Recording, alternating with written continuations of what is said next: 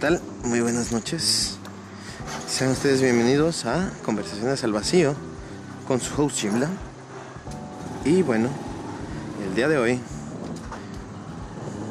vamos a hablar de un par de temas que a primera instancia uno podría pensar que no están directamente relacionados, pero que en la práctica es todo lo contrario. Y es el miedo a fracasar y la procrastinación.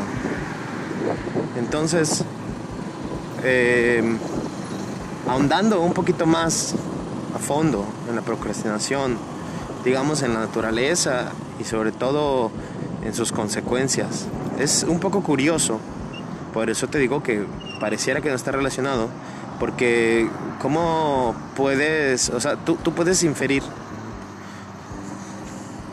desde una perspectiva ajena que una persona que procrastina no, tiene miedo a fracasar. O sea, en realidad se siente cómoda con cómo vive, en realidad se siente a gusto con cómo está y pues por eso no realiza las cosas que debería de hacer, digamos, para cambiar sus paradigmas.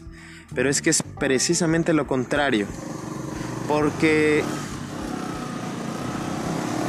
si no tuvieras que cambiar, si no tuvieras un inconveniente que te empujara a, tener un movimiento, entonces no existiría la procrastinación. O sea, si no hay un deseo de cambio, no hay procrastinación. O sea, una persona que en realidad vive a gusto, no tiene deseo a cambiar. Entonces, ¿cómo le puedes llamar procrastinador a una persona que para empezar no tiene un deseo de hacerlo. ¿Sí? O sea, puede, supongamos, una persona decir, ay, algún día quiero aprender a tocar el piano.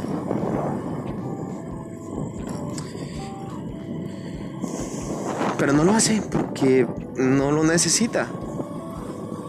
No le hace falta. Pero, por ejemplo, puede un profesionista decir, necesito titularme. Y, ah, yo sé que los que me escuchan se pueden sentir identificados. Necesito titularme porque para mi trabajo me lo requieren o, ¿sabes? Este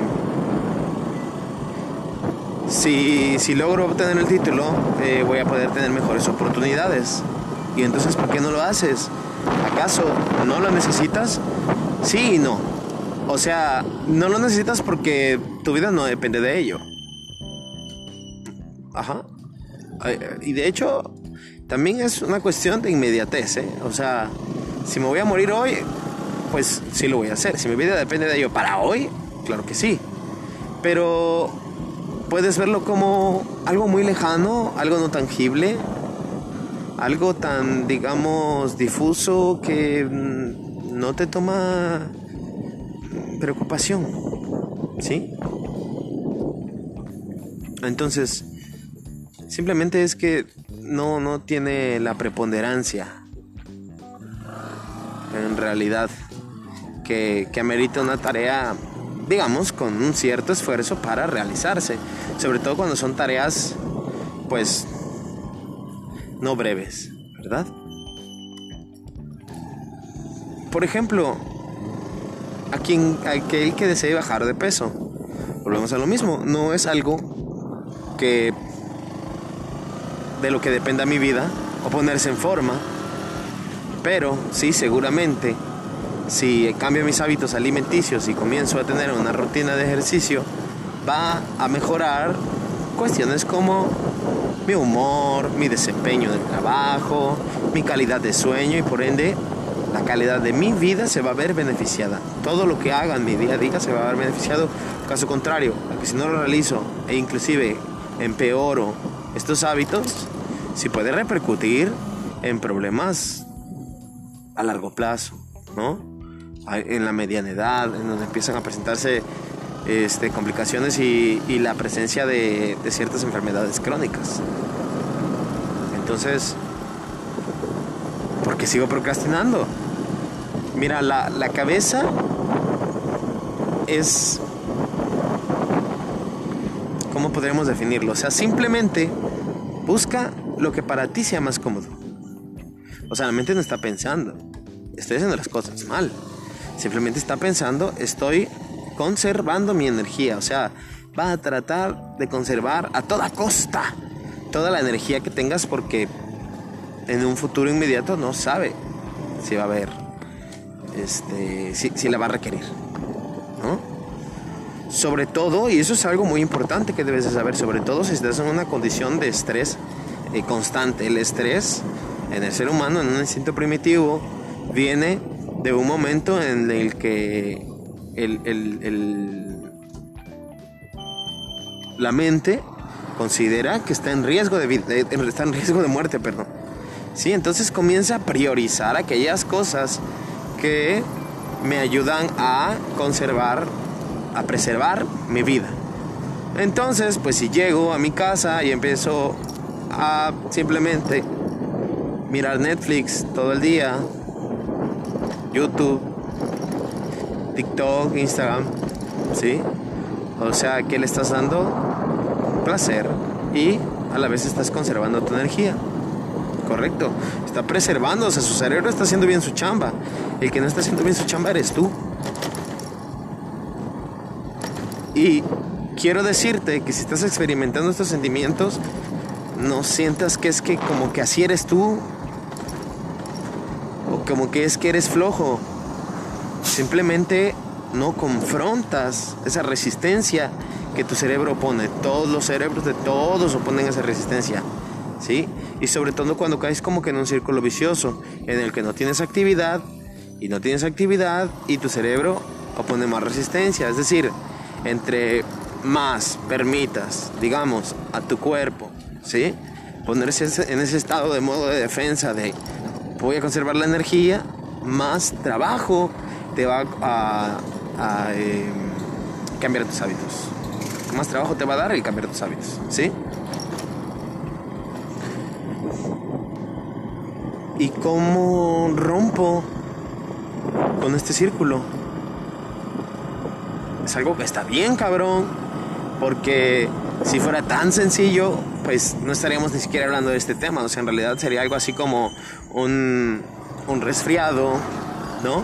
El que pues de repente la tengo y de repente pues ya, este, mm, se quita sola, ¿verdad?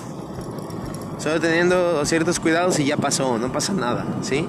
Pero es que, ¿sabes? O sea, hay grandes mentes brillantes, ¿sí? Que, se han, que nos han privado de sus talentos por procrastinar. O sea, el, la procrastinación es el mejor amigo de, de, del fracaso. Es el cómplice, ¿sí? De la desertación, del miedo. Todos ellos son cómplices que vienen a tratar de arruinar cualquier proyecto de vida. O sea, porque, digamos, una persona normal, a ver, si alguien se siente así es yo lo que quiero nada más es tener mi trabajo, mi ingreso fijo y ya no me quiero preocupar. Simplemente quiero ir, cumplir mis funciones y regresar a casa y ver la tele o, o esperar que llegue el fin de semana y salir con mis amigos. O sea, desconectar mi cerebro. ¿Por qué? Porque no estoy encontrando placer en mi día a día. Nos hemos vuelto adictos al placer. Que es parte de, de lo que vemos que, las redes sociales conocen muy bien, ¿sí? Y nos hemos convertido en, realidad en adictos a esa sensación de, de ese impulso, ¿no? De felicidad, ese impulso, ese choque de, emociones agradables, ¿no? Entonces hay algunos por ahí que te, que te dicen que un ayudo de dopamina, ¿lo, ¿lo han escuchado? Sí. ¿Sí? Ok. Mira, qué difícil, ¿eh? Qué difícil porque cuando tú cortas de tajo, te provocas ansiedad y sobre todo si eres una persona que sufre de ansiedad, va a estar perro y no hay nada mejor para cualquier tratamiento o aprendizaje que llevarlo poco a poco. O sea, en realidad. ¿A quién has visto que, como que, que aprenda a tocar algún instrumento y, y que de un momento para el otro ya esté tocando, o sea, la canción, no sé, que ya esté tocando jazz, ¿no? En sus primeras clases. Mira, te vamos a poner una canción de jazz, básica, pero de jazz al fin, ¿no? Ok. Pero no tienen que aprender a tocar el ritmo, tienen que aprender a, digamos, a descoordinar, ¿sí? Lo que está acostumbrado el cuerpo, por ejemplo, que si la mano derecha toca, eh, por lo general se me va con mi, este, no sé, con mi otra mano o con mi pie izquierdo, ¿sí? Entonces es, es eso, vamos por partes, ¿no? Y entonces eso es, eso es lo que, lo que hace que, que, el, que, el sujeto, el individuo, tienda a procrastinar, al sentir que la tarea es demasiado difícil, demasiado complicada si yo me pongo y me, pongo a ver las partituras de una, una, canción altamente complicada, pues voy a decir, no mames, o sea, nunca voy a aprender, güey, esta, madre no es para mí, oye, pero si lo intentas desde lo más básico, yo te aseguro que vas a poder. Simplemente necesitas tener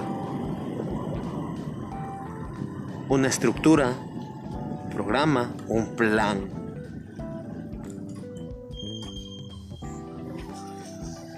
¿No tienes ningún plan? Bueno, hazlo poco a poco. Y por partes. Tengo 10 proyectos ambiciosos en los que quiero trabajar, pues empieza por uno. Si quieres empezar con los 10 al mismo tiempo, no vas a hacer ni madres. Pero mira, ya el simple hecho de tener el deseo de avanzar, de tener estos proyectos, hacer los cambios en tu vida, pues ya son un avance, en realidad. Sí. El problema es que si te vuelves a encontrar con el mismo círculo, digamos que tuviste un impulso, ¿no? Por alguna situación que pasó, te ascendieron el trabajo, este, te subieron el salario, no sé, cambiaste de ciudad, conociste a alguien y tienes un impulso, este, de químico de la felicidad, te puedes sentir muy animado. Y no debes de perder ese impulso porque si lo dejas pasar, va a costar más trabajo. Simplemente. Aprovechalo, aprovechalo siempre que se presente. comienza a demostrarte a ti que si puedes. Que si quieres ir a correr, no pretendas ir a correr 10 kilómetros en el primer día. Que si quieres empezar a saltar a la cuerda, no pretendas que vas a hacer mil saltos ¿Sí? La primera semana. Correcto. Que si vas a aprender programación, pues no pienses que ya vas a estar diseñando tu primera app en el primer día. Primero tienes que aprender, primero tienes que descargar el programa, tienes que saber qué es, tienes que indagar un poquito en lo que es la lógica, ¿no? Y hacerte el tiempo y el espacio y es que no tengo tiempo.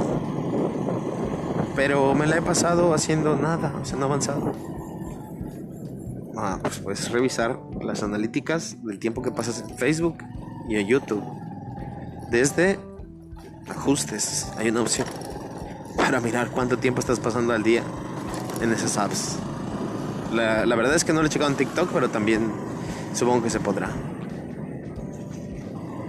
Entonces son como que estas pequeñas sanguijuelas de tiempo y de emoción, porque al fin y al cabo, como recomiendan los expertos estos ayuno, lo que pasa es que estás tan acostumbrado a recibir tanto placer que lo que no te causa placer te causa repulsión. O sea, definitivamente, simplemente quieres este, experimentar situaciones que te provocan placer ya no quieres dejarlo. ¿Ya? Entonces, así, si tienes más dudas, puedes escribirme. en el impostor, ya sea en Facebook o en Twitter. Y bueno, hasta aquí el programa de hoy. Cuídense. Nos escuchamos en una próxima emisión.